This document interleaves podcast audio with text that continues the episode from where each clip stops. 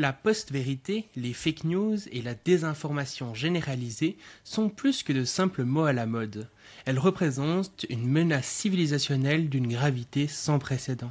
Pourquoi? Parce qu'à l'heure où nous avons plus que jamais besoin de consensus pour identifier les défis mondiaux et leurs solutions, ces phénomènes divisent et créent des conflits.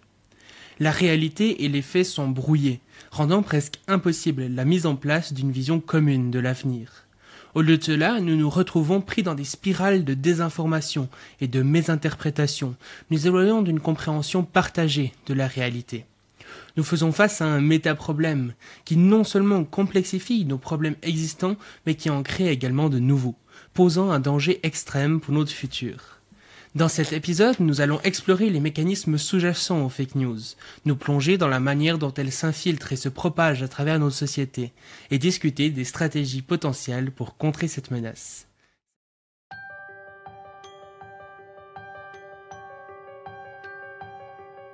Bienvenue sur le Futurologue Podcast, le podcast pour comprendre les enjeux de demain. Salut Victor et bienvenue dans le podcast. Bonjour, bah merci pour l'invitation. Alors peut-être euh, pour commencer, est-ce que tu pourrais nous dire un petit peu qui tu es et puis aussi ben, qu'est-ce qui t'a amené en fait à t'intéresser à tout ce dont on va parler aujourd'hui? Oui, bien sûr, je vais me présenter très rapidement, on va essayer de faire ça assez rapidement parce que j'ai un milliard de casquettes que des fois euh, euh, on peut s'y perdre. Alors, pour faire très simple, moi j'ai fait une école web il y a quelques années, de 2010 à 2015 pour à peu près situer, j'ai 33 ans que les gens sachent à peu près mon âge. Et donc, euh, après ça, bah, j'ai fait plein de choses. Je suis sorti en tant que web designer et web développeur. Donc, en gros, le design de sites et coder des sites, je simplifie très très grandement. S'il y a des web mm. designers ou des développeurs qui écoutent, ils diront que c'est beaucoup plus complexe, mais c'est pour les gens qui savent pas ce que c'est. Et de là, bah, j'ai été entrepreneur, euh, j'ai accompagné des startups, des, des personnes, aussi bénévolement. Euh, j'ai fait aussi du web design, du web développement. J'ai commencé à donner des cours euh, sur tout type de sujet en lien avec la tech et le web. Je donne toujours des cours de culture tech, de culture web, de culture design, de plein plein d'autres choses comme ça. Et à côté de ça, je suis aussi euh, journaliste musical, je gère un site d'information et ça n'a aucun rapport avec Paul McCartney. Sur Paul McCartney, voilà. Excellent. Bah, dis ça fait euh, déjà un sacré CV. Mmh. Et du coup, euh, peut-être pour commencer, introduire un peu le sujet, euh, selon toi, c'est quoi les principaux problèmes, disons, que posent aujourd'hui les, les, fake news?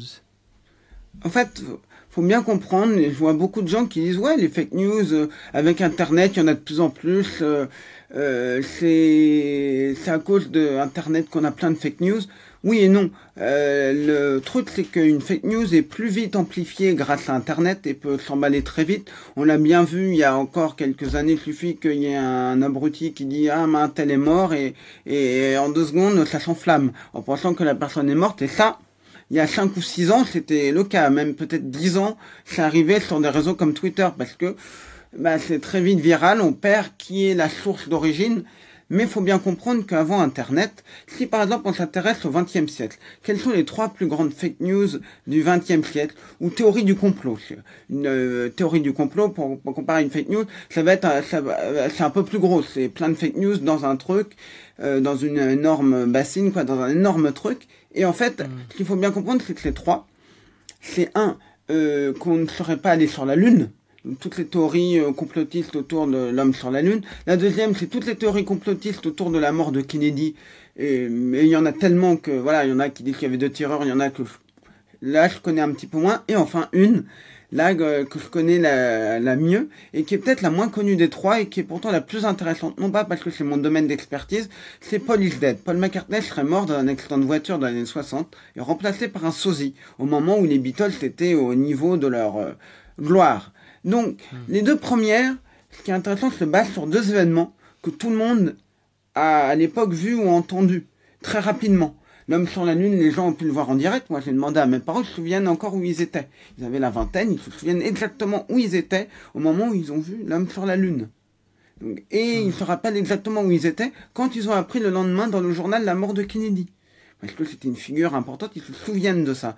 Donc c'est des événements qui ont marqué et Malheureusement, quand on prend ce genre d'événement, qui est vu par des millions, voire des milliards de personnes, ou que les millions ou des milliards de personnes le sachent très vite, en moins de 48 heures, quasiment tout le monde le sait, bah, c'est malheureux, mais la probabilité qu'il y ait des théories du complot qui sortent sont pas étonnantes. il se peut très bien qu'un type en Uruguay, un autre en Russie, un autre, euh, je sais pas, en Australie, un autre commence à développer des théories du complot. Ils ne se connaissent jamais. On parle d'une époque, à cette époque-là, où il n'y avait pas Internet, ils se connaissent jamais, ils se rencontreront jamais. Peut-être qu'ils arriveront aux mêmes conclusions parce que souvent il y a une certaine facilité. Et ce qui va se passer, c'est qu'en fait, bah, ces personnes-là, elles vont jamais se connaître, jamais se rencontrer, et on va avoir plein de petits maillons qui vont développer euh, cette théorie parce que le bonhomme peut en parler à un autre qui va être convaincu, etc. et créer des groupes uniformes. Tandis que la, les euh, celles sur Paul is dead, ça parle pas d'un événement, d'un événement que tout le monde aura vu dans lequel McCartney aurait eu un accident. On ne sait même pas, les, les complotistes ne sont même pas d'accord sur quand a eu lieu l'accident. Ce qui est quand même euh, fantastique. Il y a Certains sont plutôt d'accord pour dire c'est à peu près là, à peu près à telle date, mais d'autres disent non. Ce qui n'est pas le cas dans Kennedy. Kennedy, je pense que tout le monde va dire il a été tué là, à moins qu'il y en a qui pensent qu'il y a un sosie et qu'il a été tué avant. Bon. Mais, je veux dire, il y a un consensus sur le truc.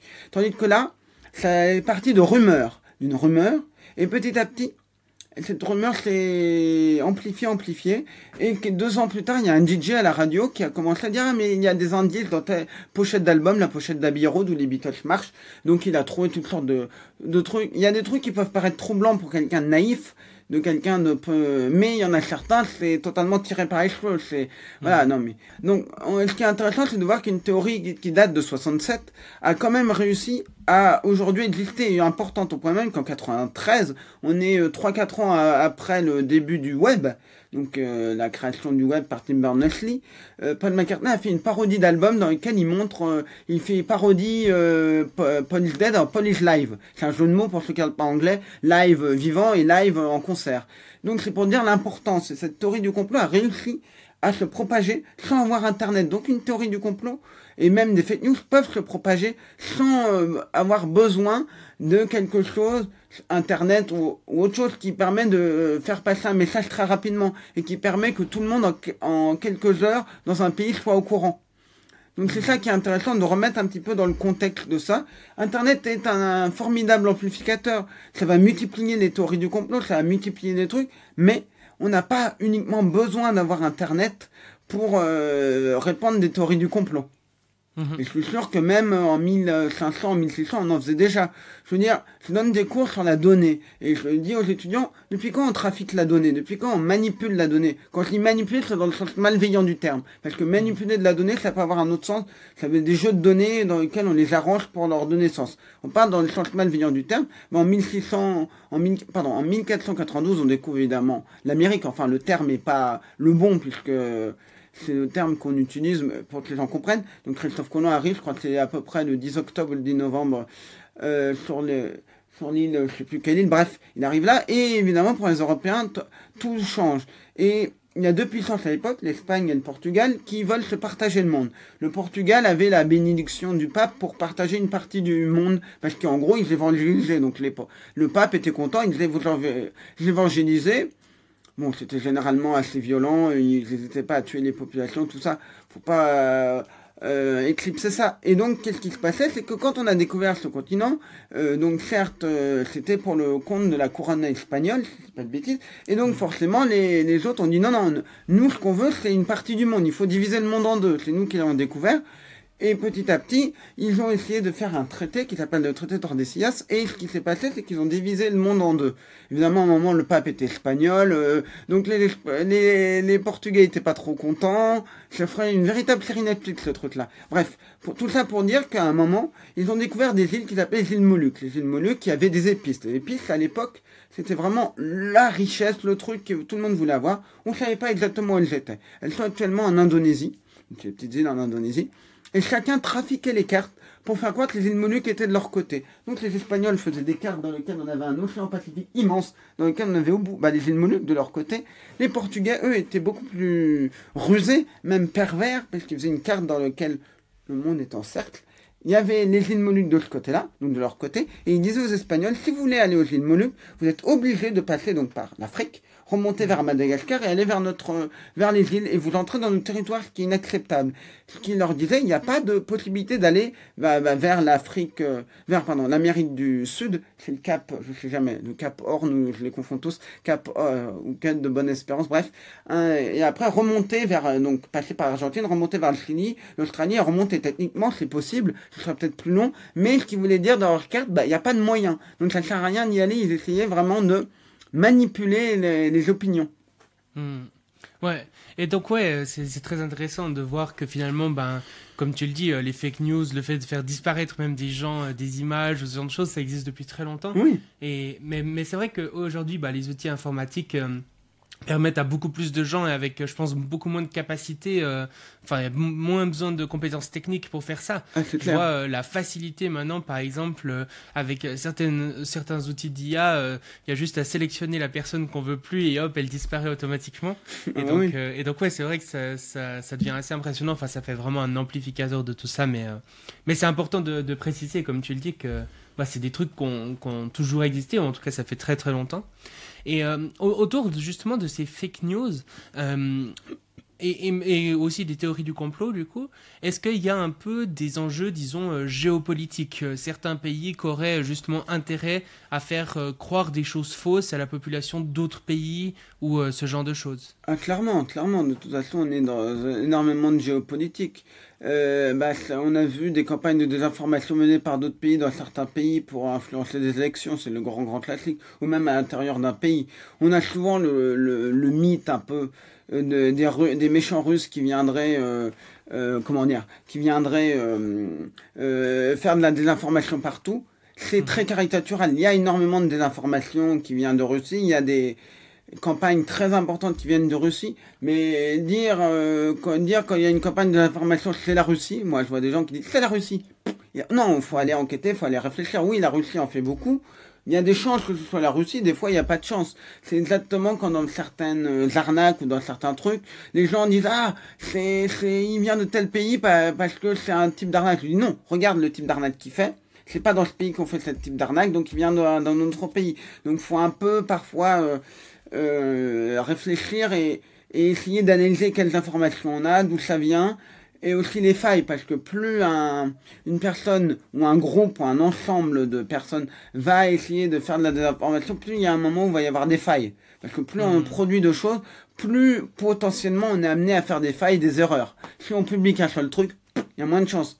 Mais donc forcément, et petit à petit, bah, il y a beaucoup de médias qui essayent de débunker, aussi des spécialistes comme moi qui essayent d'aller débunker, d'essayer de comprendre d'où ça vient, de reposer tout à plat. Quand on a une fausse information, on essaye de se dire, bon, ok, on repose tout à plat, on est, on reprend tout le chemin, on essaie de retrouver l'image la plus ancienne, c'est une image, on essaie de regarder a un outil qui nous permet de détecter si c'est une, image venant d'une IA, euh, etc. On utilise plein d'outils qui vont nous permettre d'aller réfléchir, ce qu'on appelle notamment l'open source intelligence, moi je donne des cours là-dessus, c'est-à-dire notamment dans des écoles de cybersécurité, j'en ai la semaine prochaine, et le principe pour euh, que les gens comprennent un peu bien, c'est toutes sortes d'outils qui vont permettre de trouver toutes sortes d'informations sur une personne. Faut pas oublier qu'aujourd'hui, il y a des sites, on met sa photo, sa propre photo, et on retrouve plein de photos de, de vous dans, dans plein de, sur plein de sites différents. Même des, même une fois, j'avais fait le test avec euh, des vidéos de caméras surveillance qui retrouvent la personne en deux secondes, je savais qui c'était,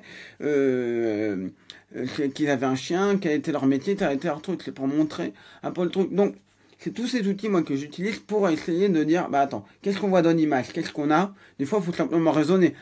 Des fois il n'y a même pas forcément besoin d'outils. Il suffit de regarder qu'est-ce qu'on voit dans l'image. Ah tiens on voit une tour Eiffel. Ah c'est peut-être à Paris. Attends c'est peut-être pas la tour Eiffel de Paris. C'est bizarre. C'est peut-être à Las Vegas. C'est peut-être en Chine. C'est peut-être ailleurs. Donc c'est tous ces outils qui nous permettre justement d'aller un peu reposer à plat et justement de d'essayer de comprendre et d'éviter l'emballement de tous les gens qui disent mon dieu il se passe ça. Mon dieu il se passe ça non calme, hmm. on reprend tout, on recherche, parfois on trouve pas. C'est souvent ce qui est très compliqué, c'est quand on cherche, on ne sait pas si on va trouver. On a des outils, on sait à peu près quel outil, parce qu'on voit le contexte, on sait quel outil on va utiliser, mais on n'a pas la garantie qu'on va retrouver quelque chose. Mais pour donner un exemple très simple, je crois que c'était des images qui venaient, une vidéo qui venait en Iran. Des journalistes ont pu prouver que c'était pas en Iran, ils ont pu prouver que c'était, je sais plus dans quel pays d'Asie du Sud-Est, ils ont retrouvé l'endroit exact. Pour dire que non, c'était pas une révolte en Iran, mais c'était plutôt un problème de gang ou de, ou de deux quartiers qui s'entendaient pas et qui avaient, voilà. Ils le retrouvaient en quelques secondes parce qu'ils savent trouver, ils savent chercher. Mais parfois, pour chercher des choses, on y passe des heures et des heures. Hmm. Oui, puis des fois ça va assez loin. J'avais vu là récemment, il me semble que c'est Le Monde qui avait sorti une enquête euh, où euh, des gens euh, faisaient des fausses manifestations pour bah, pour faire croire qu'il y avait un certain mouvement social par rapport à ça, alors que c'était pas le cas. Ou de manière générale, j'ai trouvé assez intéressant, bah, typiquement la la guerre qui est en train de se passer entre la Russie et l'Ukraine, mm. où on voit que beaucoup de médias justement complotistes viennent euh, reprendre finalement le, narratif russe hmm. et puis euh, le, narratif russe qui essaye de toucher justement ce, genre de personnes pour, euh, pour être un peu défendu. Et donc je trouve ça assez paradoxal parce que Souvent, euh, ça va être des gens justement qui vont dire euh, ah ben on se laisse pas manipuler euh, par les médias officiels, on réfléchit par nous-mêmes, etc.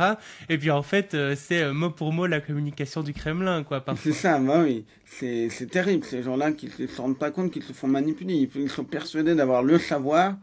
C'est voilà, mais ou qu'il y a un État pédosataniste. Il y en a vraiment des gens qui sont persuadés qu'il y a des démocrates, je ne parle pas aux États-Unis, qui sont mangeurs de bébés. Je veux dire, hmm. euh, c'est quand même euh, extrêmement inquiétant de voir tous ces gens-là. Après, le problème, c'est que certaines théories du complot se sont révélées euh, pas être des théories du complot et on a tout fait pour que ce soit des euh, classé ce que Snowden, tout ça avait révélé. Ouais. c'est des théories du complot. Donc c'est un peu aussi embêtant, mais il faut savoir faire la part des choses, il faut savoir un peu, j'ai envie de dire, activer son cerveau, aller réfléchir et aller essayer de comprendre c'est le même principe, c'est malheureusement le même principe qu'on a dans les arnaques. Pourquoi énormément de gens, ce, que je dis, généralement, pourquoi énormément de gens se font avoir par les arnaques, et aussi par les fake news? Déjà par les arnaques, c'est parce que c'est plutôt pas trop mal fait. C'est suffisamment pas trop mal, j'utilise, je dis pas bien, pas trop mal fait justement pour qu'une personne dans l'état où elle est, bah, elle se fasse savoir, elle est vulnérable, elle est en stress, elle est, elle a besoin d'un truc. Et généralement, c'est de presser, de paniquer quand on vous dit, euh, je pense au fameux mail. Attention, vous, je suis le commissaire Trucmuche, euh, vous avez été allé sur un site pédopornographique, on va vous arrêter. Voilà, les gens ont peur, ils paient. C'est souvent ces grands classiques-là. Et malheureusement, c'est pareil, une bonne fake news, c'est le reflet de ce qu'on est capable de croire sans se poser de questions qui va tout de suite susciter nos émotions.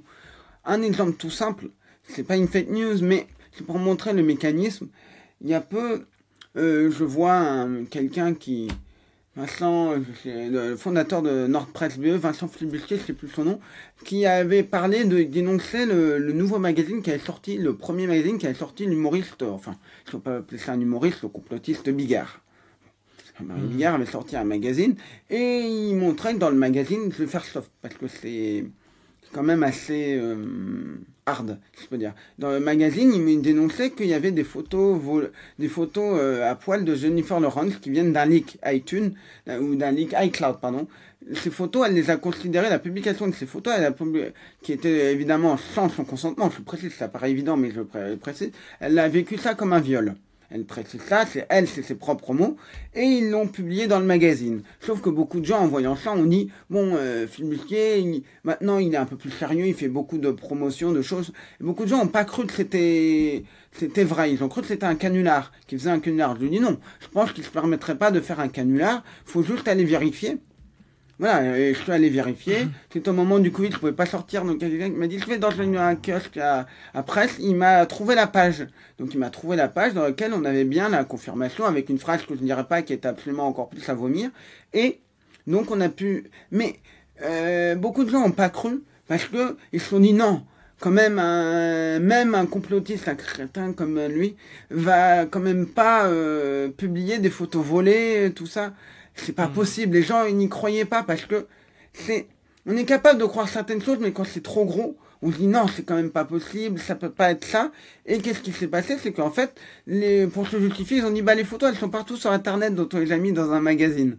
Hmm. Donc après, collaboratif, on a essayé de retrouver les avocats et l'agent de Jennifer Lawrence. On voulait pas la contacter elle, mais que ses avocats et ses puissent, euh, puissent justement euh, bah, se saisir de l'affaire et c'est ce qui s'est passé. Il y a eu un référé, donc c'est-à-dire euh, la justice intervient très rapidement. Ils ont interdit le magazine, ils ont dû payer une amende. Je crois que ça coûtait l'amende leur revenait plus cher que tout ce qu'ils avaient pu gagner avec le magazine. Et à un moment, Bigard disait ouais, il y en aura un numéro 2. Bah, je pense pas, et tant mieux, parce que ce genre de truc, ce genre de torchon, euh, voilà, pardon du terme, mais à partir du moment où on met des photos, mais voilà, comment des fois on est on peut voir des trucs qui nous paraissent totalement, qui sont vrais, qui peuvent nous, tellement crédible. C'est pour ça pourquoi certains trucs du Gorafi au début marchaient, parce que les gens connaissaient pas le Gorafi, et je voulais avoir parce que ça paraissait suffisamment crédible.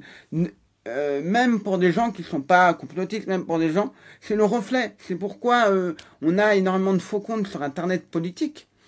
Parce que comme on a des des partis extrêmes, je, veux dire opposés, vraiment très très opposés, extrême gauche, extrême droite, et certains, par exemple, à l'extrême droite ne connaissent pas euh, comment fonctionne quelqu'un d'extrême gauche, bah, ils hmm. peuvent se faire avoir faire des faux comptes qu'on faire de la désinformation.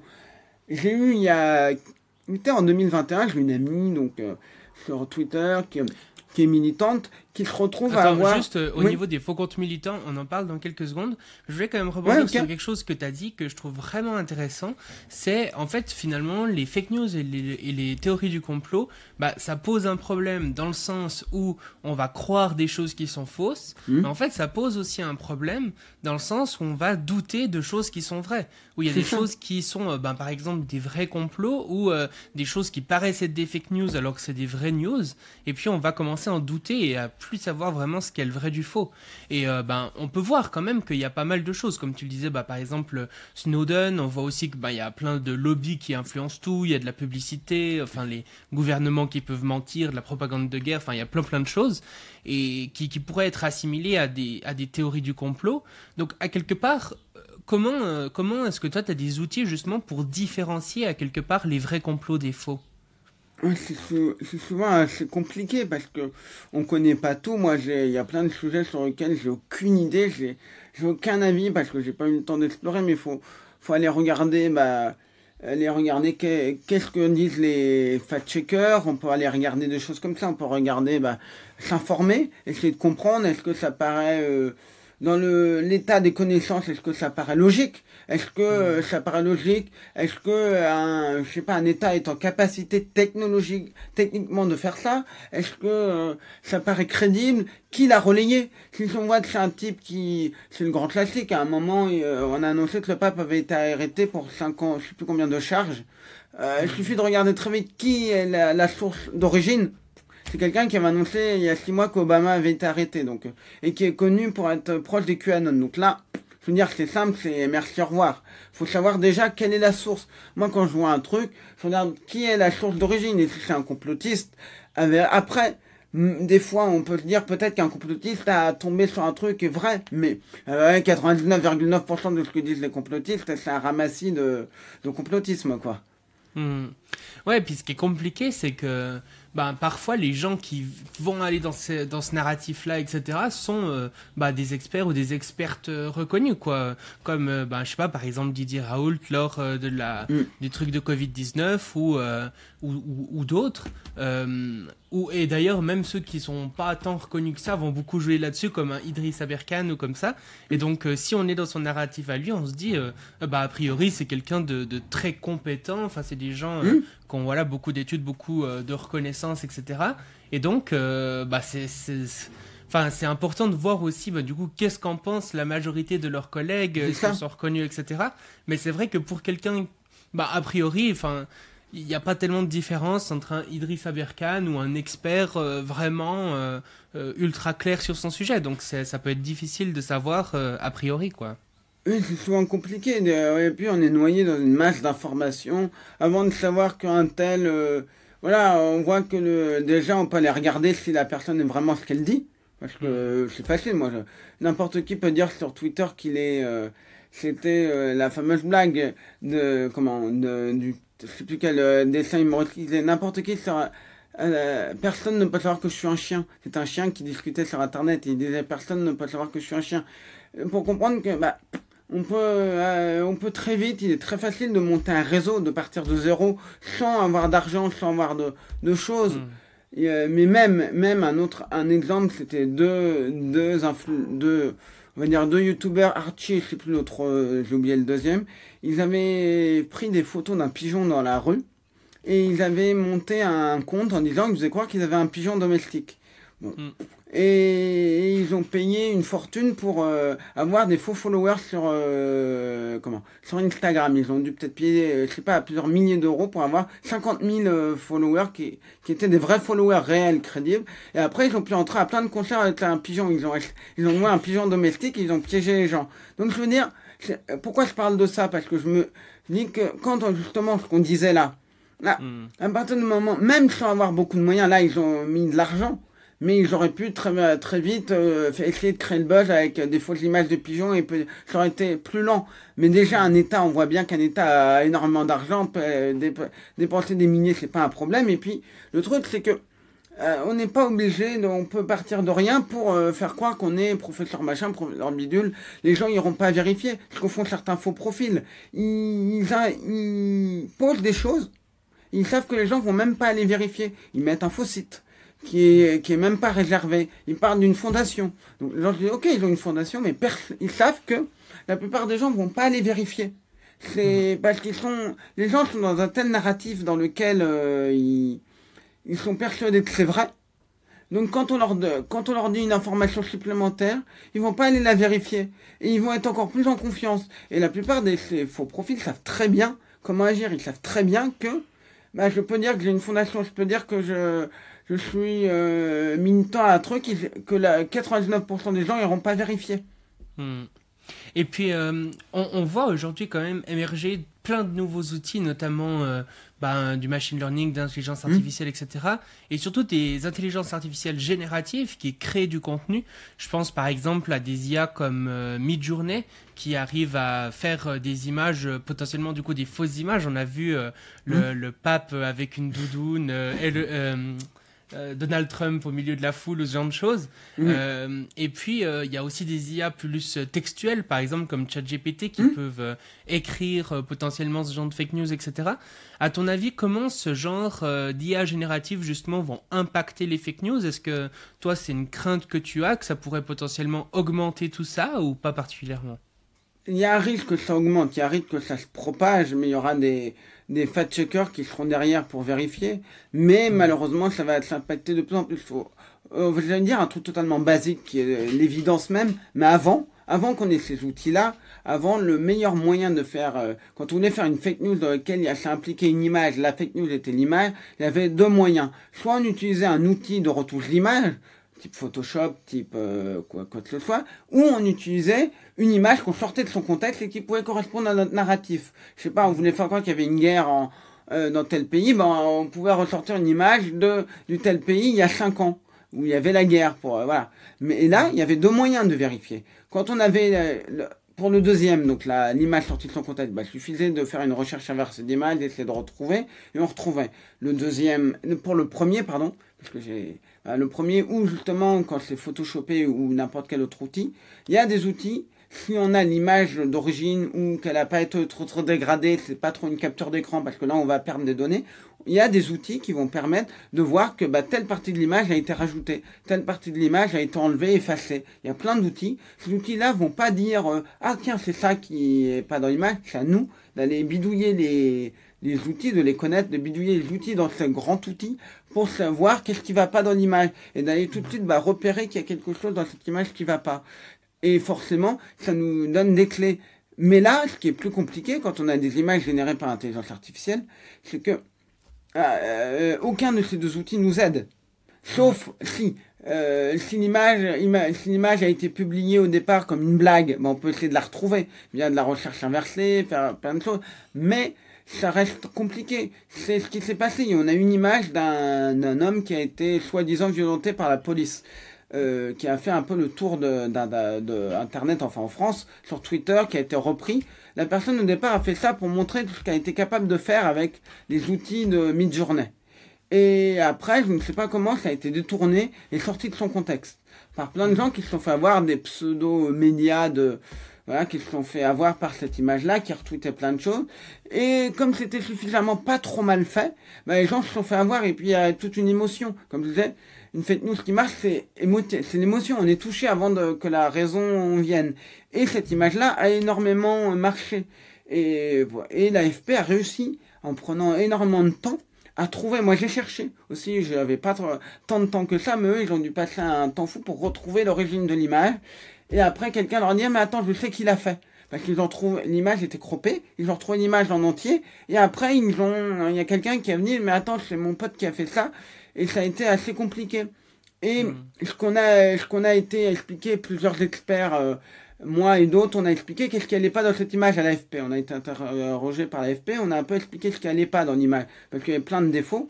Et le problème, c'est que on a des outils qui aujourd'hui sont capables de reconnaître une fausse image de mid-journée euh, avec, euh, sans trop se tromper. Ça peut nous donner des idées, ça peut être une indication, mais problème, si c'est une image qui vient d'un autre, qui est pas d'Ali, qui est pas mid-journée, qui est pas euh, quoi que ce soit, bah, il va avoir du mal à le reconnaître pour l'instant, à cet instant T. Mhm. Mais imaginons que mid-journée ait une nouvelle euh, algorithme totalement nouveau. Je suis pas sûr que le site soit capable. Le site en question, c'est pas pour faire de la pub pas partenaire, ça s'appelle Eve Modération. Eux, pourquoi ils ont intérêt à ce que ça marche? Parce qu'ils proposent, c'est une vitrine, qui propose de vérifier les images et le texte. Pourquoi c'est une vitrine? Parce qu'en fait, eux, ce qu'ils vendent, c'est on va rendre le web plus sûr. C'est-à-dire, vous mettez des critères, et si par exemple, on voit que dans un forum, il y a quelqu'un qui a posté une image avec un pistolet, bah, il est automatiquement capable de la détecter et de la supprimer. Hmm. Donc c'est ça le principe. Donc ils ont intérêt à ce que leur outil de mid-journée, pour détecter une image de mid-journée marche. Parce que si ça marche pas, on se doute bien que personne va acheter leur outil. Et j'ai pu le tester avant que le grand public s'excite sur cet outil-là, et c'était catastrophique les résultats. Je vous montrais des images de mi-journée, il était incapable. Par contre, euh, quelques semaines après, ça marchait, c'était incroyable. Ils ont réglé l'algorithme, j'ai fait plein de tests différents. Je me suis dit peut-être qu'ils ont mis les images les plus connues du pape, machin. Il leur dit reconnais que ça c'est non. J'ai fait des tests avec des images qui venaient juste sortir tout juste de mi-journée. Hmm. Non, ils les reconnaissaient. Et puis, on a eu une image récemment qui a affolé la bourse c'était une image de c'était c'était le Pentagone je sais plus le Pentagone ou je sais plus quel bâtiment. Oui c'était le Pentagone en feu. Je l'ai mis dans un outil il m'a dit c'est pas une image générée par intelligence artificielle alors que celle-là et qu'on le voit à l'œil. On voyait qu'il y a plein de trucs qui allaient pas. Mais c'était là pourquoi il l'a pas vu? Parce que c'était un outil qu'il connaissait pas très probablement peut-être un Bing ou un truc. Donc on savait déjà, si on voulait chercher, ça pourrait nous donner une indication qu'il faut pas chercher sur une journée, il faut pas chercher sur Dali, qu'il faut pas chercher sur un truc, mais autre chose. Et donc il faudra regarder quels étaient les autres qui sont capables de faire un truc aussi crédible, parce que beaucoup sont pas capables d'être au niveau de cette image-là. Donc il fallait aller chercher, ça pouvait nous donner des pistes. Ces outils sont bons, faut pas les prendre tels quels. Moi je vois certaines personnes qui disaient, ça sert à rien d'aller apprendre à reconnaître à quelqu'un une, une fausse image notamment le problème avec les doigts, pour doigts, des doigts assez bizarres. Moi, je suis pas, je suis pas tout à fait d'accord. Moi, je pense qu'il est important d'apprendre actuellement comment une fausse image est pour que les gens puissent la reconnaître. Et tout en leur disant, attention, peut-être que dans une semaine, ce que je t'ai appris, c'est plus valable. Hmm. Et pour qu'ils soient justement méfiants. Et je pense qu'il est important d'être méfiant parce qu'on voit n'importe quelle image, on peut très vite euh, euh, bah, se faire avoir, très vite. Euh, il suffit qu'il est bien cadré pour pas qu'il y ait de main, pour pas qu'il y ait de trucs où il n'y a qu'un visage, et là, où on recrope dans l'image, et hop, le narratif est beaucoup plus euh, percutant parce qu'il y a moins, comme je dis, plus l'image va être grande, plus il va y avoir de défauts. Mmh. Et plus il va y avoir de défauts, plus on va se rendre compte que c'est un fake. Et puis aussi, surtout une chose que je conseille, regardez s'il n'y a pas un hâte sur l'image. Des fois, il y a des gens qui mettent leur crédit à eux. Et des fois, il y a des gens qui cherchaient des images comme ça, même des spécialistes qui, cherchaient, qui analysent l'image, leur disent, mais attends, il y a un hâte. Ah, mais merde, je l'ai pas vu, j'étais pas concentré là-dessus. En deux secondes, on a pu retrouver qui c'était. Et parce que qu'il y avait cette information, et de voir que la personne était un artiste, c'était un moment artiste pro-Trump, qui faisait plein d'images. Il disait que c'était de l'IA, il n'y avait aucun problème à la gloire de Trump. Il le disait, les images n'étaient pas à, prendre comme euh, des véritables images de Trump. Et évidemment, l'un des fils de Trump l'a partagé, sans dire que c'était une image par IA, sans dire machin. Évidemment, plein de gens se sont excités et ont cru que c'était une véritable image. Hmm. Ouais. Et, Ouais, en, ce qui est, enfin, j'ai entendu effectivement pas mal de gens dire justement que finalement ça va pas poser tant de problèmes parce que il y aura d'autres IA qui seront capables de détecter, euh, bah voilà, que c'est des IA, etc. Notamment avec les deepfakes, euh, comme hmm. quoi il y aurait toujours des choses qu'on pourrait détecter, etc. Mais après, je sais pas si on va pas arriver quand même à un moment où, euh, ben justement, ça sera tellement avancé que ce sera quasiment impossible, même pour d'autres outils informatiques de détecter si c'est fait par une IA ou pas, quoi. Oui, mais moi j'ai envie de dire, les outils d'IA, de, de manipulation, d'IA, tout ça va, va s'améliorer de plus en plus. Il n'y a pas de raison que les outils de détection ne s'améliorent pas de plus en plus, parce qu'on va avoir des machines de hmm. plus en plus puissantes, on va avoir aussi ça. Après, ce sera peut-être beaucoup plus difficile. Et malheureusement, ce sera beaucoup plus simple d'envoyer un truc, d'envoyer une fausse... Moi, ce que je pense, c'est que ça va être beaucoup plus simple d'envoyer une fake news qui va commencer à se répandre et après le temps que des médias, des gens la démontent ou des spécialistes la démontent en expliquant, bah ça aura fait des dégâts. Donc on aura beaucoup plus de dégâts. Et puis il y a certaines personnes qui vont même pas être touchées par la la vérification, des gens qui vont être bernés comme ça va aller dans leur dans le change de leur de leur comment de, leur croyance, je parle pas croyance religieuse ou quoi que ce soit, mais croyance euh, de ce qu'ils sont capables de croire comme information étant vraie. Donc c'est ça, c'est, moi je pense que c'est le plus gros risque, que ça va être simple pour n'importe qui, euh, en, avec très peu d'argent, même zéro argent, de propager une fake news et, et le temps que ça, voilà. D'autant que quelque part, euh, la fake news, elle est déjà lancée, les dégâts sont déjà faits, et puis euh, après, les médias, ils viennent derrière, et puis le truc aussi, c'est que beaucoup des gens, du coup, qui vont euh, croire à cette fake news, etc., vont se dire peut-être, ah, bah, c'est un média officiel, ils veulent pas qu'on sache la vérité, ou je sais pas. Ouais, aussi, c'est aussi ça le problème. Hmm. Et donc un autre problème euh, dont tu parles souvent, c'est justement les faux profils. Hmm. Du coup, est-ce que tu pourrais expliquer un petit peu euh, ben, qu'est-ce que c'est pour les gens qui ne sauraient pas forcément Et puis, euh, ben, du coup, pourquoi, enfin, hmm. à quoi ils servent Et puis, quel problème avec ça, quoi? Exactement. Alors moi, je distingue différents types de faux profils. Il y a plein, plein de faux profils qui vont avoir différents types. Il y a les faux profils qui ont pour but de faire de la désinformation politique. Il y a les faux profils qui sont là pour faire des, des arnaques. Donc, Et là, j'en différencie deux types. Donc, il y a les arnaques qui sont donc les grands classiques de, de généralement proposer un job, proposer un travail. Et après, on a ce qu'on appelle, et on y reviendra sur le thème, les brouteurs qui font aussi des faux profils. Mais c'est pas le plus important là-dedans. C'est, ils font énormément de dégâts, mais déjà, le plus important, la première chose, c'est on va parler des faux euh, politiques. Le principe, c'est de faire croire qu'on est d'un tel parti. Ça a commencé il y en a eu sûrement eu avant, en, 2021, au moment de la primaire des Verts. On rappelle, euh, mhm. je remets un peu dans le contexte, il y avait donc euh, Piolle, il y avait euh, Jadot, Rousseau et j'ai oublié, il y avait une autre femme un autre homme, j'ai oublié, bref. Et donc, euh, Jadot et Rousseau sont arrivés en tête au premier tour, donc c'est eux qui ont fait le second tour. Et comme euh, Sandrine Rousseau est une femme euh, de gauche, tout ça, elle a subi énormément d'insultes sexistes, voilà, de, de misogynes, toutes sortes de choses, par des comptes, par soi-disant parodiques qui étaient juste racistes, sexistes, les pires. On peut évidemment critiquer les idées d'une personne, on peut dire que ces idées sont pas bonnes ou mais si c'est en utilisant des biais sexistes ou, en, ou des biais psychophobes en disant qu'elle est tarée, cinglée, folle, je veux dire, ça fait pas avancer le débat. faut avoir des véritables. Et donc, euh, je vois un jour une amie qui me dit eh, Salut Victor, euh, qui est euh, qui validiste, etc., qui me dit J'ai ce compte qui a parlé avec moi, assez à gauche. Donc, elle me dit C'est bizarre, il m'a parlé, il dit de gauche, et je me reconnais pas dans me, ce qu'il me parle, c'est très loin de mes idées. Je me dis, ce type est pas de gauche, qu'est-ce qui se passe? Je vais voir le compte et je remarque une photo, une personne qui affirme être à Sciences Po, qui affirme être à la France Insoumise. Bon, voilà, je vois le truc. Puis la photo m'interpelle énormément. Pour une simple et bonne raison que je vois une photo, je reconnais tout de suite une photo d'un outil qui s'appelle This Person Does Not Exist. Qui était avant Midjourney l'outil le plus utilisé par les arnaqueurs, les faux profils, pour avoir une photo de profil. On rappelle, c'est un outil L'outil d'origine est mort, mais il y a plein de clones euh, qui utilisent la même technologie qui sont disponibles en ligne. Et cette personne de l'autisme permet de générer une photo d'un visage qui n'existe pas à partir d'une base de données qu'il a appris à être capable de faire des visages.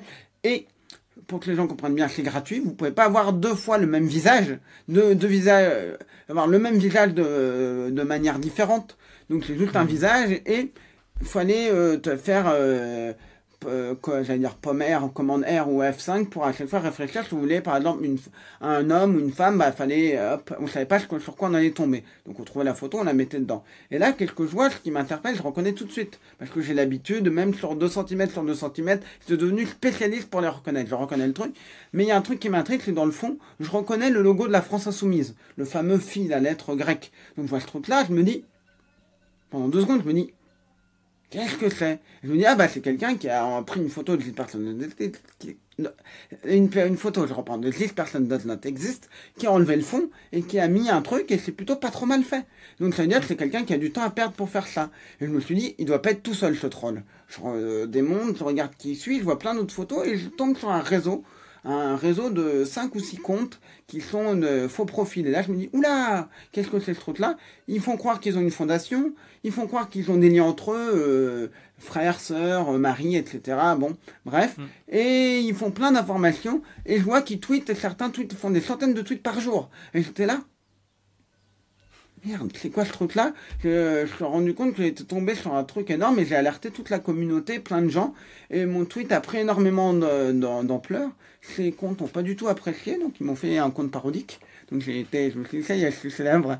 Ça a été un échec total parce qu'ils ont eu que deux, deux, deux, deux followers. Le, compte n'est même plus actif, mais bon. Moi ça va, j'ai une chance tourneur, c'est que on peut me dire que je suis moche, que je pue des pieds, que je n'importe quoi, je m'en fous complètement. Je sais que certaines personnes, ça pourrait les détruire.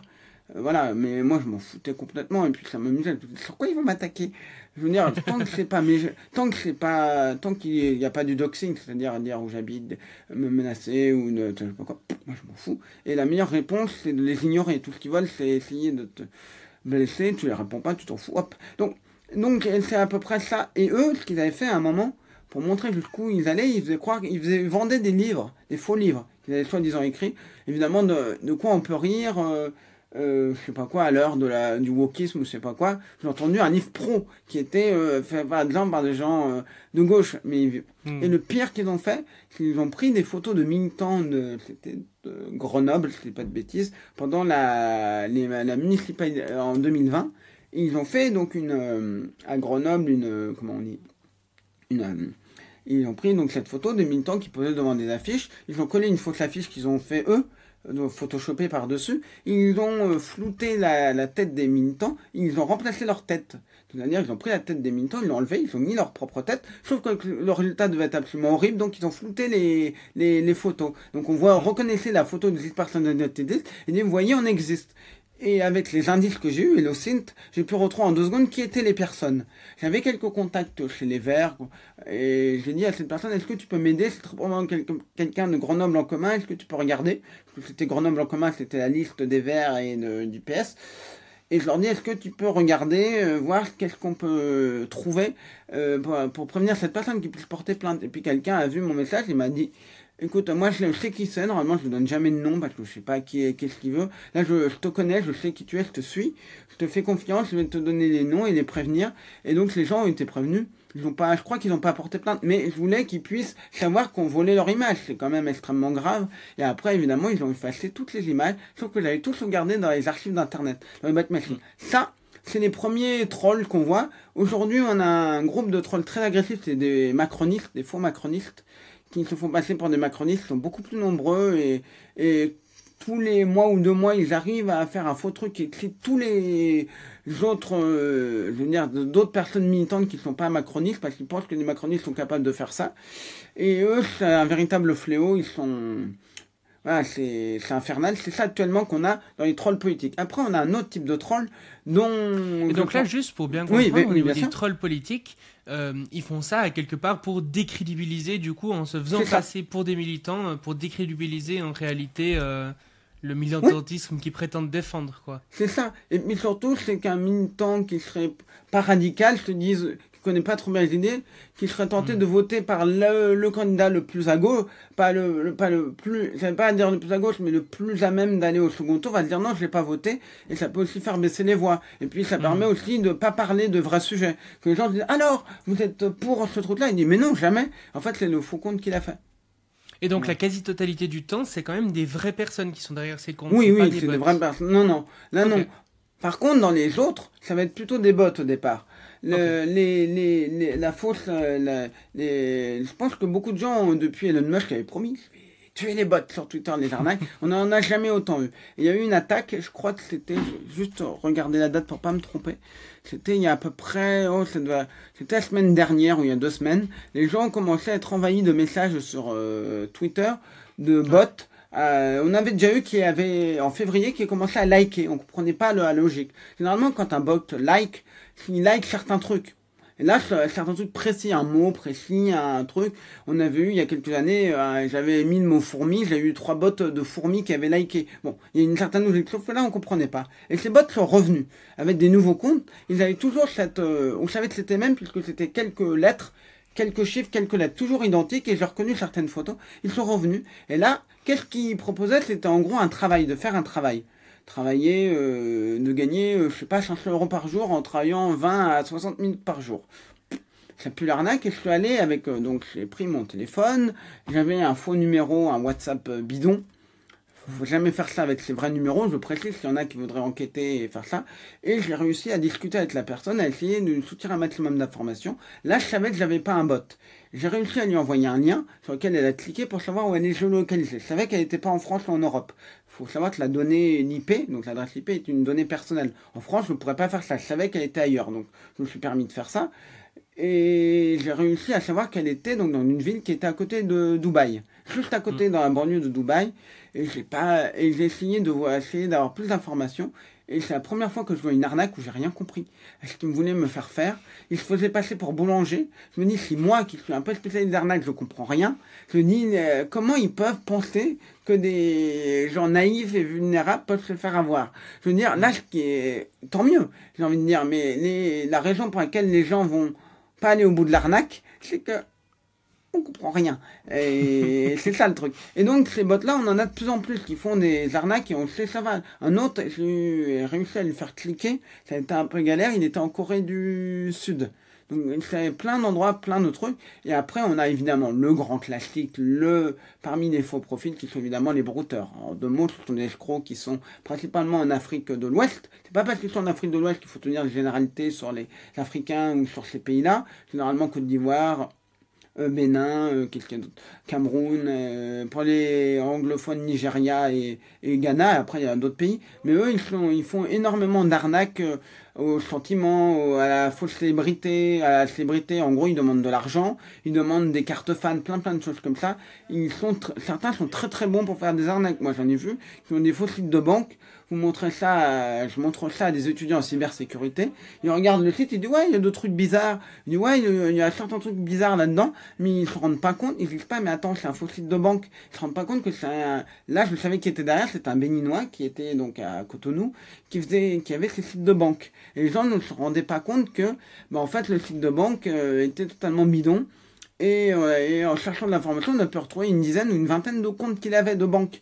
Et donc, pour bien comprendre, en fait, il y a malheureusement énormément d'arnaques. Et, ces faux profils savent très bien utiliser. Et on voit, pour euh, le sujet des brouteurs, énormément de gens qui vont donner euh, 100, 200, 300 euros. Et certains, on a eu encore une victime qui a donné 100 000 euros. Il y a peu. Euh, 100 000 euros, pas en une fois, mais en plein de fois, ils savent très très bien se faire. Moi, les brouteurs, c'est mon, mon sujet de prédilection. Je connais extrêmement bien le sujet, je pourrais en parler des heures. Je suis intervenu dans plusieurs émissions de télé, justement, pour un peu faire de la pédagogie. Parce que je pense qu'il est important de parler de toutes ces arnaques-là. Et j'en profite pour dire, euh, pas uniquement toutes les personnes vulnérables, pas les personnes âgées. Parlez aux gens de ça, vérifiez les messages qu'elles envoient. Et si elles ont été en contact avec une victime, euh, pardon, si vous êtes en contact avec une victime, euh, qu'elle vous dit oui, j'ai compris, surveillez-la parce que le brouteur, c'est comme une secte, ça peut être soit en prise. C'est pareil, il y a aussi une autre arnaque, c'est le faux support Microsoft. Si vous avez un, un- vous naviguez sur internet, vous tapez GGmail au lieu de Gmail ou sur un truc, vous vous trompez ou une pub et vous tombez sur un truc qui vous bloque votre ordinateur, qui vous dit qu'il faut appeler un numéro, faut surtout pas le faire. C'est des centres d'appel. En fait, il faut juste redémarrer l'ordinateur de force. Et voilà, et il faut surtout pas appeler parce que c'est des gens qui vont arnaquer. Il faut même garder la main sur votre ordinateur. Et dès que vous l'avez tapé dans le truc en banque, peuvent, euh, peuvent vous piquer de, de l'argent. Moi, j'ai vu j'ai un, un, ami qui, qui, lutte contre ça et qui a fait ça. Et le, le il a réussi à avoir accès à soi-disant la banque de, de, la personne. Et il lui a pris euh, 40 000 euros. En fait, c'était évidemment une fausse banque, tout était virtuel. Et l'escroc a cru qu'il allait pouvoir lui piquer 40 000 euros. Comme ça, parce qu'il voyait que la personne était totalement vulnérable, qu'elle avait soi-disant 2 millions d'euros sur son compte. Mais voilà. Mais c'est important de vraiment faire attention à tout ça et, on voit que les, les, les, fake news, ça peut aussi euh, profiter énormément aux escrocs, ça peut aussi énormément profiter à tous ces gens-là qui ils savent faire peur. Je veux dire, on vous dit qu'il y a un virus sur votre ordinateur, vous êtes méfiant. Euh, voilà, mais c'est important de démontrer. Moi, j'ai des camarades comme Sento, Lalin, qui font énormément de boulot, Sento le best, qui font énormément de boulot là-dessus, de prévention, qui vont aussi essayer de retrouver des victimes, euh, essayer de faire tomber tous ces gens-là. Je pense que c'est important. Après, on a aussi plein d'autres personnes qui vont lutter contre les brouteurs. J'ai une amie qui s'appelle Broute-moi si tu peux, moi-même aussi, plein d'autres qui vont essayer de vraiment aller, bah, faire de la pédagogie, montrer comment ça marche pour, je pense que c'est quelles que soient les fake news, les arnaques, tout ça, faut faire énormément de pédagogie auprès des gens pour qu'ils puissent apprendre un peu à réfléchir par eux-mêmes et avoir tous les outils, toutes les... Moi, je pense que tout ça, ça devrait être appris à l'école. Je veux dire, aller rechercher des informations. Certains peuvent dire, ouais, mais si tu apprends à un type à aller chercher des informations sur une personne, il peut aller la stalker ou la, faire chier. Je veux dire, peut-être, mais la personne, elle sera elle-même se protéger. Si on apprend à tout le monde à se protéger, on est tous au même niveau on est tous au même niveau et on fait attention. Les gens ne se rendent pas compte qu'à partir d'une simple info, on peut retrouver des informations. Moi, je discutais avec quelqu'un il y a quelques années, ça remonte en 2020. Euh, voilà, je discute avec, euh, avec quelqu'un sur, un site, bah bref, elle je lui explique ce que je fais, je lui montre un peu ce que je fais, et elle me dit au moins moi je suis anonyme. Là, il y avait donc une photo d'elle, de sa bouche, et il y a un pseudo qui était le début d'un prénom. Si c'était par exemple Florence, c'était Flo, pour que les gens comprennent, c'était pas ça. Et la personne me dit, est-ce que tu peux, ça t'embête pas de regarder, tu trouves des informations on est euh, avec mon profil. Je lui dis, euh, je lui dis, ok, t'es sûr si je trouve quelque chose, ça t'embête? Non, je te fais confiance, parce que la personne était sûre que je retrouve rien. Deux secondes plus tard, je lui dis, tu t'appelles comme ça, t'habites à telle adresse. Parce qu'il y avait des coordonnées GPS dans la photo. Et les coordonnées GPS dans la photo, j'ai regardé, ça me donnait un bâtiment, une maison, et, ou un immeuble ou quoi que ce soit, je n'ai pas révélé plus. Et dans les pages blanches, bah, j'ai trouvé une personne qui avait le même pseudo, donc je déduis que logiquement c'est peut-être une personne. Je dis fais attention, enlève les métadonnées. Il y a des sites qui permettent d'effacer les métadonnées. Hmm. Ouais, je trouve c'est vraiment impressionnant. Euh, quand, quand, on est simple utilisateur et qu'on ne connaît pas trop ces, hmm. ces enjeux, euh, on s'en rend pas compte, mais le nombre d'informations qui circulent sur nous et euh, qu'on peut ah, retrouver, c'est vraiment impressionnant. Et donc toi, juste pour comprendre au niveau des faux profils, tu dirais que tu les catégoriserais surtout en, deux parties, euh, les brouteurs qui vont vraiment essayer de faire de l'argent, etc. Hmm. Et puis euh, les militants, enfin les faux militants du coup, qui eux vont essayer d'impacter surtout au niveau des élections et tout quoi. C'est ça, je rajouterais une autre chose, je dirais euh, déjà les faux profils et les arnaques. Dans les arnaques, hmm. il y a les brouteurs qui sont très spécifiques et il y a d'autres arnaqueurs qui ne sont pas des brouteurs mais qui euh, peuvent fonctionner dans, dans des mêmes logiques d'arnaquer. C'est la même logique d'arnaquer de l'argent. Voilà. D'accord, ouais. C'est deux grands, c'est deux grands, j'ai envie de dire grandes catégories. Dans, dans certaines, il y a un peu de tout, quoi. Ouais, ouais. Et puis euh, par rapport euh, justement à ces faux militants, euh, en général, c'est quoi? C'est des, des, petits groupes comme ça qui se forment de par eux-mêmes parce qu'ils ont envie de participer à la ridiculisation de tel ou tel parti? Ou c'est des choses beaucoup plus organisées, réfléchies, etc., un peu par le haut, à quelque part? Non, la plupart sont pas très très. C'est pas. C'est quand même plutôt bien organisé, mais c'est des petits groupes.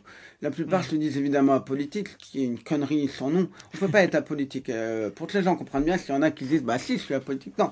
À partir du moment où tu as une idée, tu, es forcément politique. Je veux dire, généralement, c'est euh, le, la, fameuse douce, je suis ni de gauche ni de droite. Ça veut dire que tu es de droite. Si tu es apolitique, ça veut dire que tu es de droite. C'est un peu ça. C'est des gens qui...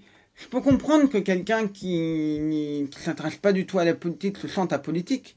Mais en hmm. fait, il n'est pas politique. Mais eux, eux, c'est de l'hypocrisie. Mais je peux comprendre que quelqu'un qui, comment dire, quelqu'un qui soit un peu perdu, quelqu'un qui, voilà, se croit, se croit apolitique. Mais ces comptes-là sont pas apolitiques. Et un m'a un jour écrit, je n'ai jamais répondu, mais cette réponse était intéressante. J'ai pas les mots exacts, mais il m'a dit une chose, c'est que ce que je veux, c'est ridiculiser, euh, euh, des idées politiques qui sont totalement ridicules et nous on va même plus loin que la personne, il pense aller plus loin. Mais à partir du moment où tu ridiculises des idées politiques, ça veut dire que tu penses que ces idées politiques sont soit dangereux, soit ridicule, soit mauvaise. Donc tu as une opinion politique. Donc tu Hmm. n'es pas apolitique. Donc merci, au revoir. Ouais, ouais, tout à fait. Voilà. Euh, et puis, euh, on, a vu aussi, euh, là, récemment, enfin, c'est de plus en plus loin, là, mais le rachat, du coup, de Twitter, justement, par Elon Musk. Ah. Et je me demandais, bah, toi, du coup, qu'est-ce que t'en penses? Et puis aussi, bah, qu'est-ce que tu penses que hum, ce genre d'événement dit à quelque part sur la société, sur la manière dont est géré le système médiatique, des réseaux sociaux, etc. Est-ce que. Ouais, qu'est-ce que tu penses de tout ça? Alors, euh, je pense que les gens m'écoutent, s'ils ont bien écouté attentivement, je pense que j'ai une petite idée de ce que, parce que j'ai déjà évoqué le nom d'Elon Musk. Non, pour moi, c'est une catastrophe, je vais pas y aller par deux chemins. Maintenant, il a nommé une femme, donc euh, ce qui est intéressant, j'ai oublié le terme, il y a un terme, il y a même une page Wikipédia pour ça. Quand une société est en crise, ils ont plutôt tendance à nommer une femme pour après, euh, c'est évidemment ultra sexiste, c'est pour euh, la, s'en débarrasser et pouvoir blâmer plus facilement quelqu'un. Mais le problème qu'on a avec le rachat de Twitter, on l'a vu, je ne vais pas y revenir, mais je le redis quand même, c'est les bots, l'augmentation des bots, on n'a jamais eu autant de bots.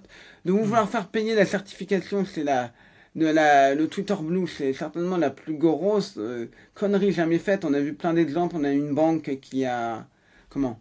Une banque qui non c'était pas une banque c'était pardon c'était un comment on appelle ça un groupe pharmaceutique qui euh, doit être sûr à dévisser parce que ils avaient fait croire qu'ils allaient rendre gratuit le truc parce qu'ils avaient payé un Twitter Blue Bon, l'idée de faire payer Twitter de- d'offrir des accès euh, privilégiés à Twitter je ne sais pas si c'est une bonne idée ou pas mais ça a mé- elle a le mérite d'être étudié mais ce que je moi si j'avais été Elon Musk ce que j'aurais pu faire on sait que les gens, ils aiment bien être, certains aiment bien être VIP, machin. J'aurais créé un petit badge vert, comme le dollar, vert comme le dollar, et dedans, j'aurais mis un petit dollar. Hmm. Pour différencier le blue, ça aurait été intelligent. Moi, je pense que ça aurait été bien d'avoir un truc comme ça. Et pas forcément euh, la, le même, euh, le même euh, forcément un rond, mais euh, autre chose pour que se distingue. Pour que, bah, ça pourrait... Je, je la trouve, c'est idiot de faire ça. Mais s'il avait fallu faire quelque chose, j'aurais fait ça. J'aurais peut-être réfléchi déjà. Je vais pas dit faire ça, mais déjà réfléchir à ça, ça aurait été peut-être pas mal d'avoir un truc comme ça, de parce que les gens auraient été contents d'avoir le truc. Maintenant, euh, Twitter Blue, ça ne garantit plus rien. Maintenant, ils ont revalidé à la main des comptes. Parce que les gens ils disent, moi, j'ai pas payé Twitter Blue. Les gens qui sont furieux, ils disent, mais j'ai pas Twitter Blue, j'en veux pas de cette merde. Avant, tout le monde le voulait et, et, et c'est devenu une catastrophe. Je veux dire, on a des problèmes, on a des faux trucs, on a des faux comptes, on sait plus euh, qui, et puis Elon Musk, euh, il y a, il y a un journaliste qui le critique, hop, il supprime son Twitter bleu, il supprime un truc, et puis euh, Elon Musk est complotiste, il y a des gens qui l'ont accusé d'être antisémite, tout ça, donc c'est, pour moi, c'est, c'est pas du tout, du tout un bon truc, et on a vu que les alternatives, Mastodon, tout ça, ça a jamais pris, parce que Mastodon, qui est une alternative décentralisée, est très, assez compliquée, et pas intuitive. Par exemple, quand on veut s'inscrire dessus, au départ, moi, j'ai un tout petit peu perdu, puis après, j'ai compris la logique. Mais pour d'autres personnes, j'ai eu plein de gens qui sont, qui n'ont pas compris comment ça marchait, disent, ah, mais j'avais un compte, je l'avais plus, bah oui, parce qu'en l'instant, ça n'existait plus, bref. Il y avait plein de choses. En fait, c'est un peu compliqué à comprendre les logiques, à- un peu à comprendre certaines choses, et c'est normal. Mais, mais le problème, c'est que maintenant, euh, ça vaut 33% de la valeur à laquelle il a acheté, euh, Elon Musk. Donc, on voit bien qu'il y a quand même un problème. Il a fait, de toute façon, il fait connerie sur connerie. Tous les gens qui disent, ouais, j'ai des gens qui disent, ouais, mais t'inquiète pas, c'est un génie incompris. Il a une intuition très forte et un truc machin. Euh, J'étais là à dire, j'attends toujours de voir. Et puis moi, ce qui m'énerve aussi, c'est ces gens-là qui disent, ouais, Elon Musk, il- c'est le self-made man. Attends, papa et maman, ils étaient en, ils, habitaient en Afrique du Sud. Ils étaient dans les mines, euh, je sais plus, des mines je sais plus quoi. Ils devaient exploiter, c'était pendant l'apartheid. Voilà, c'est comme les gens qui disent, ouais, Trump, il s'est fait tout seul. Non, il y avait ses parents. Et pourquoi ça a marché, Trump? Parce qu'à un moment, il était trop gros pour cou- couler. À un moment, le problème de Trump, pour faire assez simple et simplifier un peu le truc, c'est qu'à un moment, il était devenu tellement puissant qu'il allait s'écrouler. Et s'il écroulait, c'est comme des dominos. Il allait écrouler tout le monde. Donc ils avaient intérêt à renflouer Trump pour éviter que tout le monde coule après. Comme un jeu de qui, quoi. Qui vient, comme s'il y avait un domino qui allait faire tomber une centaine. Donc il fallait euh, renflouer le premier maillon de la chaîne pour éviter qu'il y ait une catastrophe. Donc c'était ça, et c'est pour ça qu'il était trop gros pour faire faillite. Ouais, ouais. Et ce qui est assez rigolo en plus, c'est que, enfin, rigolo. Je sais pas si c'est le mot, mais plutôt assez triste. C'est que à la base, Elon Musk, je crois qu'il l'a racheté euh, en prétendant justement que ça allait permettre euh, de Oui. remettre la liberté d'expression sur le Bah oui. tapis et puis un truc comme ça. Alors qu'au final, je crois que ses propres tweets tweets sont boostés par rapport aux autres, il a Oui, censuré des journalistes et tout, enfin un truc complètement. euh, Et il s'est fait auto-fact-checker par son programme de fact-check en plus, qui est à chaque Ouais, ouais, qu'il non, dit une c'est- C'est connerie. vraiment n'importe quoi. Et, et du coup, je me demandais d'ailleurs, toi, par rapport à cette euh, liberté d'expression, tu te positionnes comment? Parce que je sais qu'il y a des gens justement qui se disent un peu, euh, ben, presque absolutistes de la liberté d'expression, qu'il faut vraiment que tout le monde puisse euh, dire euh, ce qu'il veut, etc. Et puis d'autres qui vont être plus pour euh, justement ben, réguler euh, tout ça parce que enfin, il y a un peu cette idée que à quelque part euh, les idées quand elles sont bonnes et puis vraies elles vont finir par gagner quoi. Alors que euh, ben certains disent non pas vraiment. Toi tu te positionnes un peu comment Moi, euh, je, moi, c'est, je crois que c'est, c'est le paradoxe. Moi, j'ai un truc, c'est le paradoxe de la tolérance. Je ne sais plus qui, de la, je, crois que c'est Karl Popper. Je peux pas dire, c'est le paradoxe de la tolérance. C'est Karl Popper qui a développé ça, qui a dit qu'on peut, qu'on peut pas accepter toutes les idées au nom de la tolérance. Parce que si on commence à accepter toutes les idées, il y a, une idée intolérante qui va prendre le dessus et toutes les autres idées vont être supprimées. C'est ce qu'il expliquait. Et donc, ce qui est important, moi, je pense qu'il y a plusieurs choses à faire, c'est qu'on peut pas accepter toutes les idées. On peut pas accepter toutes les idées. Après, le problème, c'est, il y a un autre problème qui va se poser à partir de quand on dit qu'une idée n'est pas acceptable. Bon, il y a Mhm. certaines, c'est évident, donc c'est plus compliqué. Mais à partir, parce que par exemple, de la propagande, de la manipulation, on peut essayer de faire passer certaines choses pour, euh, pour autre chose. Mais moi, je pense qu'on peut pas accepter toutes les idées, parce que si on accepte toutes les idées, bah, il y a des gens qui vont commencer à tuer certaines personnes au nom d'une. re- euh, parce qu'ils appartiennent à telle région, appartiennent à telle ethnie, bah, appartiennent à tel groupe, à tel truc. Donc, non, on peut pas accepter. Et puis, le, le, truc, c'est que moi, je suis favorable à une chose, mais après, là, c'est comment on définit ça, comment on s'assure qu'il n'y ait pas un État ou, même un groupe qui fasse pression pour euh, manipuler le truc. C'est, moi, je suis favorable à ce que les, dès qu'il y a des contenus euh, complotistes, on les, on les dégage des réseaux sociaux, on les dégage de ces trucs-là. Pour une simple et bonne raison que on a deux types de, deux types de, de personnes complotistes. La personne qui peut devenir complotiste c'est le complotiste acharné. Le complotiste acharné, il apprend qu'il y a un nouveau documentaire euh, qui dit que je ne sais quoi, peu importe. Son documentaire, lui, s'il faut deux heures pour le trouver, il prendra deux heures pour le trouver parce qu'il est complotiste. Et la plupart du temps, il prendra pas deux heures pour le trouver. Il l'aura avant tout le monde dans une boucle Telegram ou dans un truc ou dans un WhatsApp ou quoi que ce soit ou dans un groupe. Il l'aura avant tout le monde. Pourquoi je pense que, par exemple, des documentaires complotistes, tout ça, il faut les éviter que des gens non, qui peuvent tomber dans le complotisme les voient. Parce que, imaginons qu'une personne un peu vulnérable voit le truc, elle peut devenir complotiste.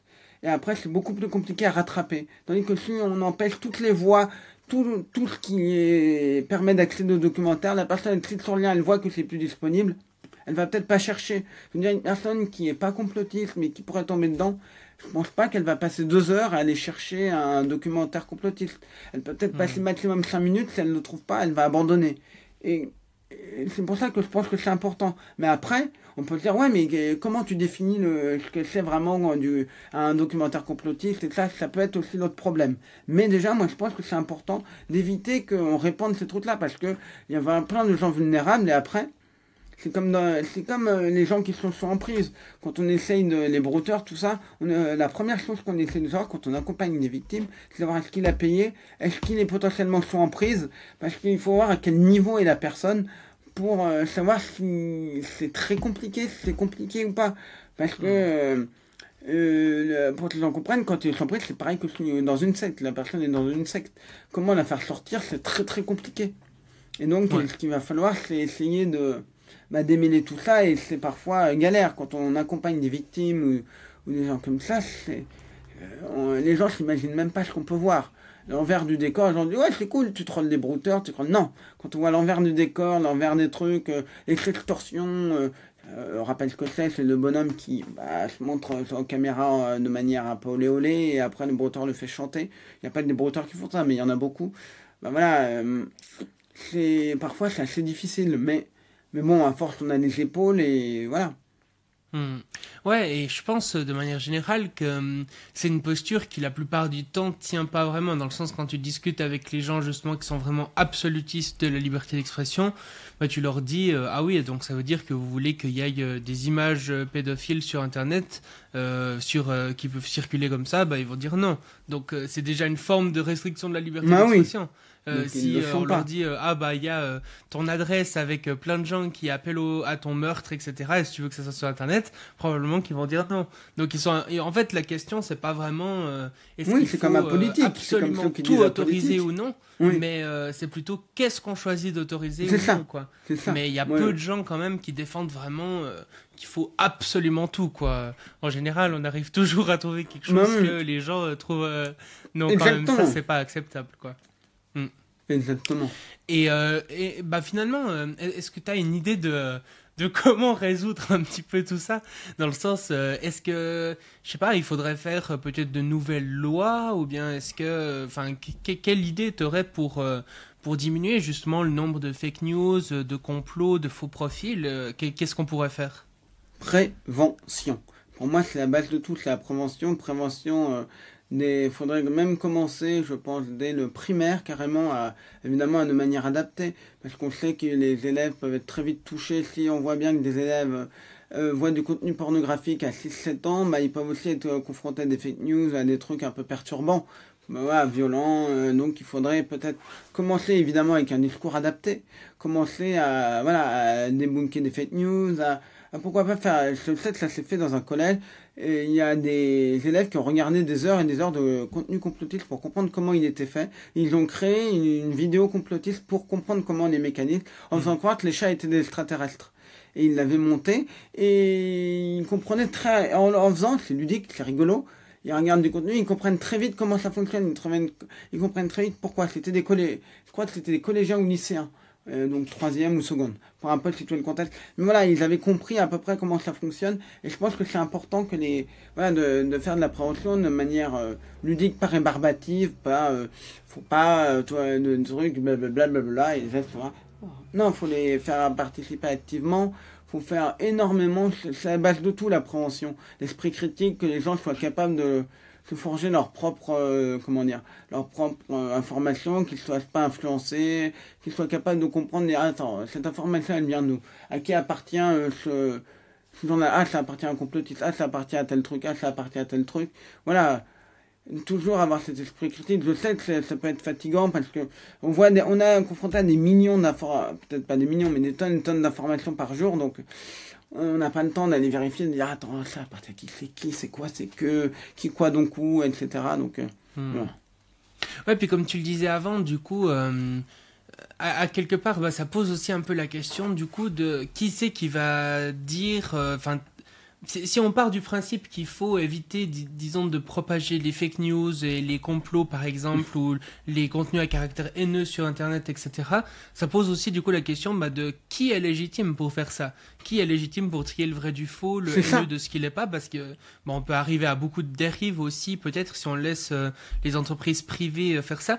Il y avait eu l'exemple, je crois, avec euh, Donald Trump qui avait été retiré de Twitter. Et il me semble que c'est Twitter même qui avait décidé ça. Et ça avait un peu fait la polémique euh, dans le sens qu'il y avait des gens qui étaient d'accord pour euh, enlever euh, Donald Trump de Twitter, mais qui disaient ah bah est-ce que c'est vraiment à Twitter de décider ça quoi? En fait, la question n'était même pas que c'était à Twitter de décider ça, c'était même pas ça. C'est qu'il y a un type qui a mené l'expérience pour prouver que, Twitter, que Trump devait être banni. Toutes les entreprises là ont des règles. Hmm. Si on respecte pas les règles, on est banni. Euh, Trump a enfreint les règles. Et ils ont ils l'ont laissé parce qu'ils se sont dit, bon, c'est quand même le président, on veut pas d'ennui, etc. Quelqu'un a créé un compte dans lequel il euh, un compte et dans lequel il avait mis une, une photo bidon qu'il avait inventé. Il avait retweeté, qu'est-ce qu'il Il retweetait tous les tout ce que retweetait Trump et il écrivait tous les tweets de Trump. Il s'est fait bannir pour appel à la haine en quelques euh, peu de temps. Il a dit bah pourquoi moi je me fais bannir avec ce compte-là et pas Trump? Et donc, ce qui prouve bien que Trump avait une certaine. Là, c'est même plus le problème de est-ce que Twitter doit ou pas.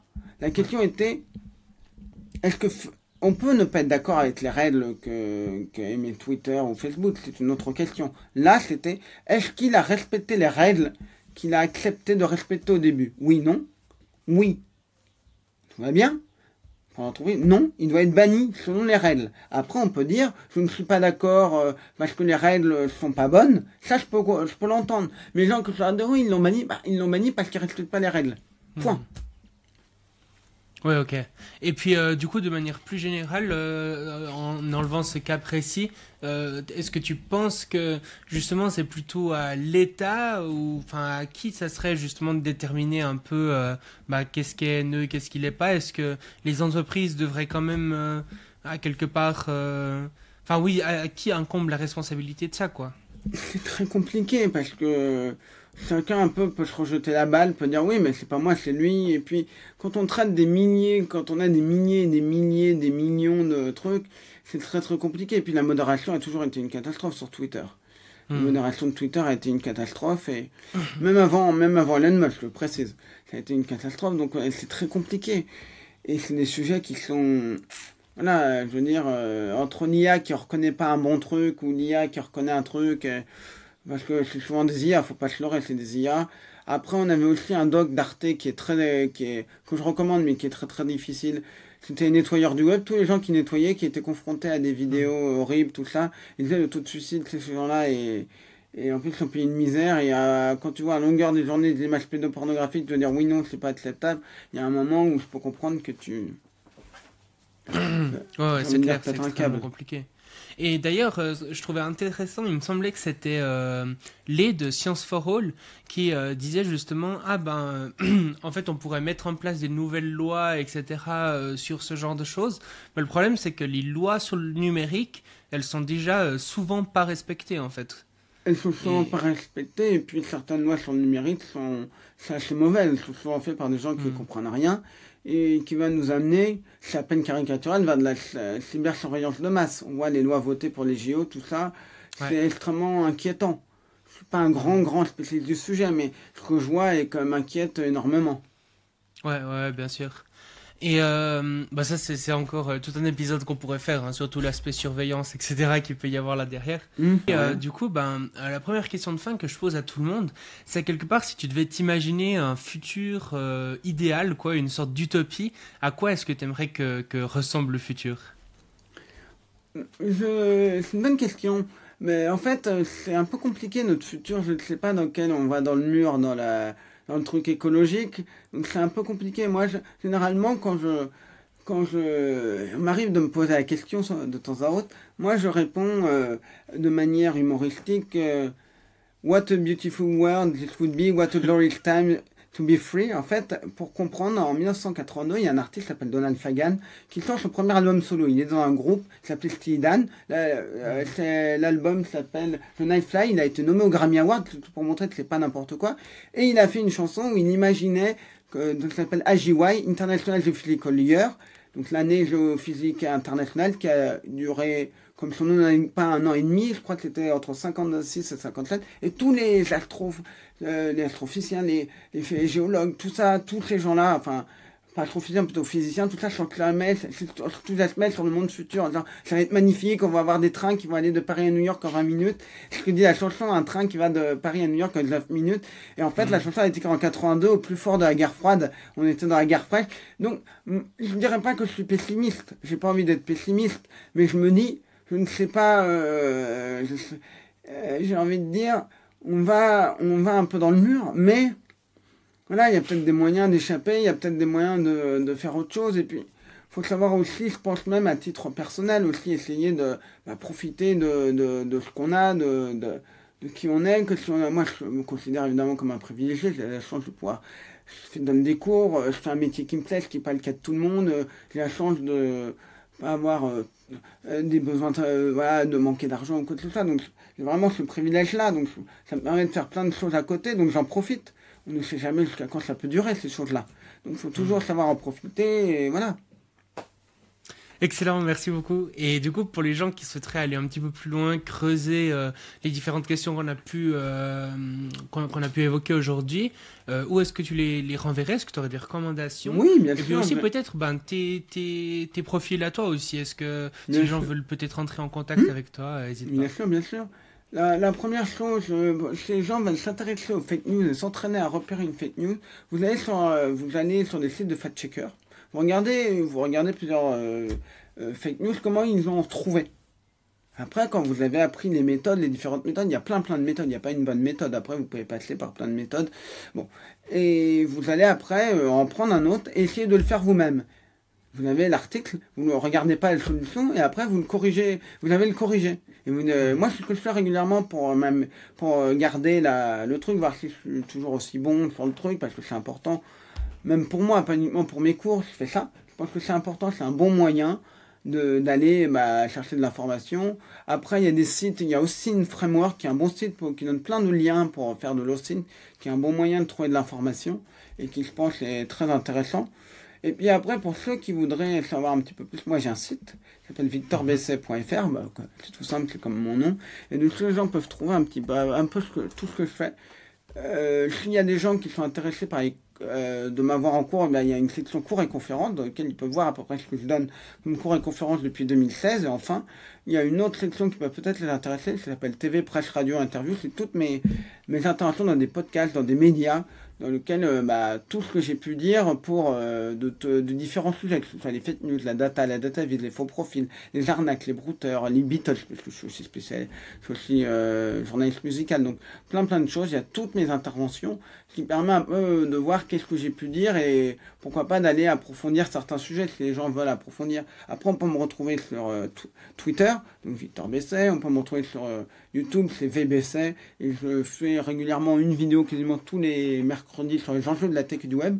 En gros, elle expliquait bah, une arnaque, elle expliquait un, un truc, voilà, je fais ça.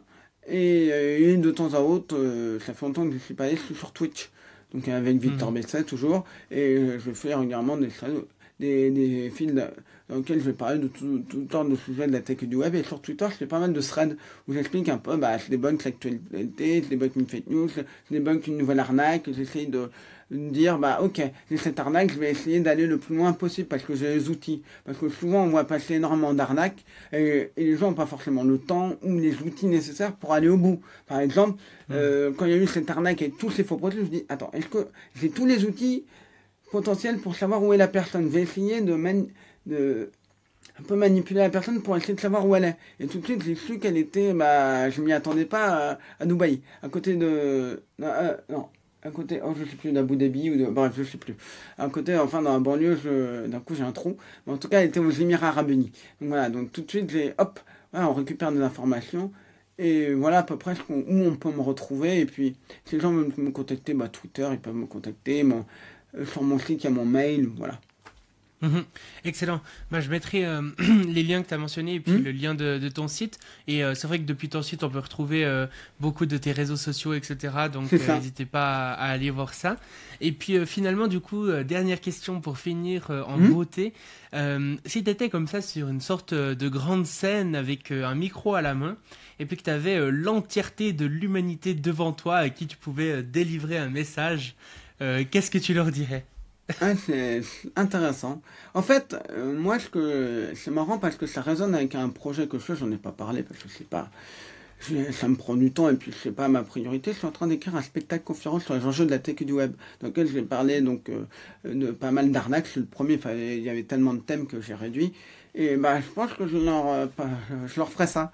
Je leur testerai, je leur ferai cette conférence parce que je pense que, euh, et j'en donnerai en plus plein d'autres conseils sur les, bah, justement, comme on disait, prévention, prévention, prévention. Faire de la prévention pour qu'il y ait le moins d'arnaques possible, qu'il y ait le moins de gens possible. À chaque fois qu'on a des victimes d'arnaques, au faux support, au brouteur, au machin, on dit parlez gens autour de vous, que vous n'ayez pas d'autres personnes qui le fassent savoir. Hmm. Voilà. Ok. Excellent, merci beaucoup Victor. Mais de rien, c'est avec très grand plaisir.